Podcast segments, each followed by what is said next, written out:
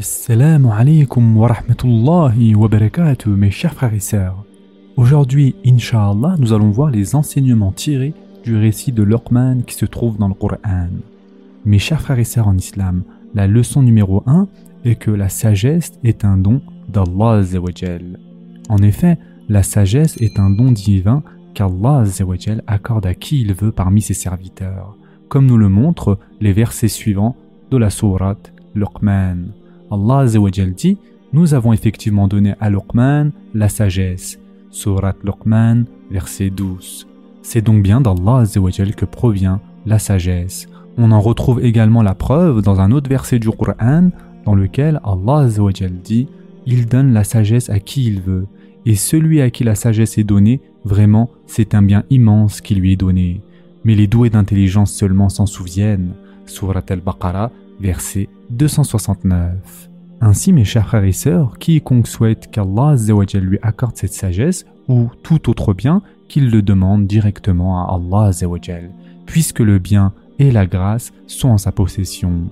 Il les accorde à qui il veut et Allah est le détenteur de l'énorme grâce. De plus, mes chers frères et sœurs, il est très important de signaler que le bien ne s'obtient qu'en étant sincère envers lui, en se tournant vers lui de bonne manière, en lui obéissant, en lui demandant la réussite et en s'en remettant totalement à lui pour l'obtenir. En effet, la guidée et le succès ne peuvent provenir que d'Allah La deuxième leçon, mes chers frères et sœurs, concerne les moyens d'obtenir cette sagesse-là. Yani, l'obtention de la sagesse exige des causes que le serviteur doit mettre en œuvre.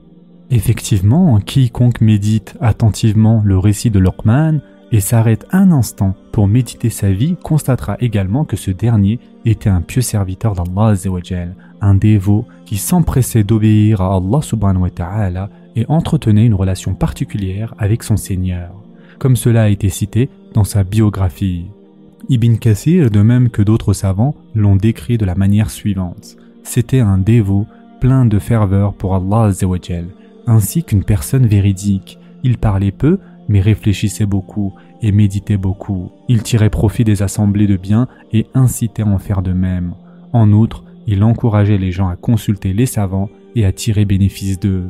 Mes chers frères et sœurs en islam, la leçon que l'on peut tirer de cela, c'est qu'il faut tout mettre en œuvre, et il faut mettre en œuvre les moyens bénéfiques qui permettent de se rapprocher d'Allah et d'obtenir le bien, la réussite et la sagesse. C'est à cet effet que le prophète sallallahu alayhi wa sallam a dit Veille à ce qui te sera profitable et sollicite l'aide d'Allah. Et ce hadith a été rapporté par Muslim.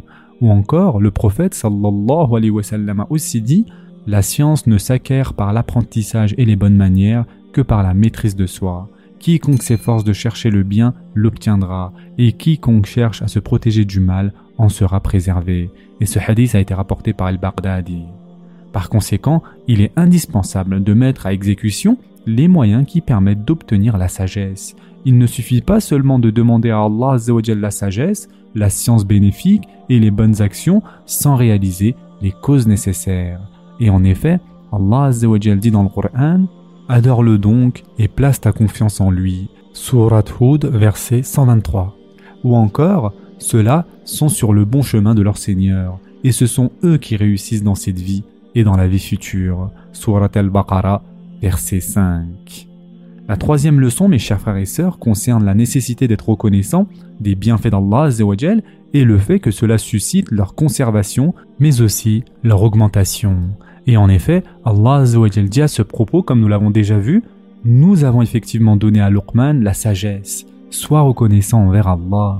Ainsi, chaque fois qu'un bienfait est reçu par de la gratitude, il perdurera. Dans le cas contraire, il disparaîtra. C'est la raison pour laquelle certains savants ont qualifié la reconnaissance de protectrice et d'initiatrice, puisqu'elle conserve aussi bien les bienfaits existants qu'elle suscite l'apparition de nouvelles faveurs d'Allah.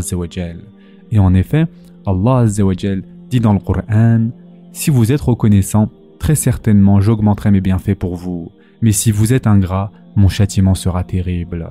Surat Ibrahim, verset 7. Dans le récit de Luqman, par exemple, Allah a ordonné à Luqman Sois reconnaissant envers Allah, c'est-à-dire sois reconnaissant envers lui pour les bienfaits, la générosité et les honneurs dont il t'a comblé.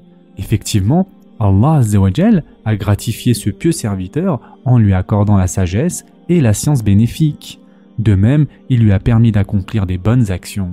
Il y a donc en cela une preuve qui montre que lorsqu'Allah accorde la science, le bien et les bonnes œuvres à son serviteur, il se doit constamment de faire preuve de gratitude envers lui en reconnaissant sa grâce, sa guidée, sa réussite et ses bienfaits. La quatrième leçon, mes chers frères et sœurs, concerne la façon d'être reconnaissant et comment être reconnaissant. La reconnaissance, mes chers frères et sœurs, d'un bienfait s'exprime par le cœur, la langue et les membres du corps. Ces trois formes de reconnaissance sont toutes visées par la parole d'Allah dans laquelle il dit Sois reconnaissant envers moi. Celui à qui la sagesse, la science profitable et les actes vertueux ont été accordés doit faire preuve de gratitude envers Allah de trois manières. Tout d'abord par le cœur, en reconnaissant son bienfait en son fort intérieur. Deuxièmement par sa langue, en célébrant les louanges d'Allah en le glorifiant et en le remerciant. Et enfin troisièmement par le corps, en utilisant ce bienfait dans son obéissance, comme il a été révélé dans le Coran. Et en effet, Allah dit Ô famille de Daoud, œuvrez par gratitude. Surat Saba, verset 13. Il s'agit pour le serviteur donc d'accomplir des bonnes actions et de s'empresser d'obéir. Il s'agit également de veiller à utiliser ses bienfaits dans les voies qu'Allah a ordonné d'emprunter. On va s'arrêter ici pour aujourd'hui. Inch'Allah, la prochaine fois, nous continuerons donc avec les leçons que l'on peut tirer du récit de Luqman. En attendant, prenez soin de vous mes chers frères et sœurs et à très prochainement, Inch'Allah.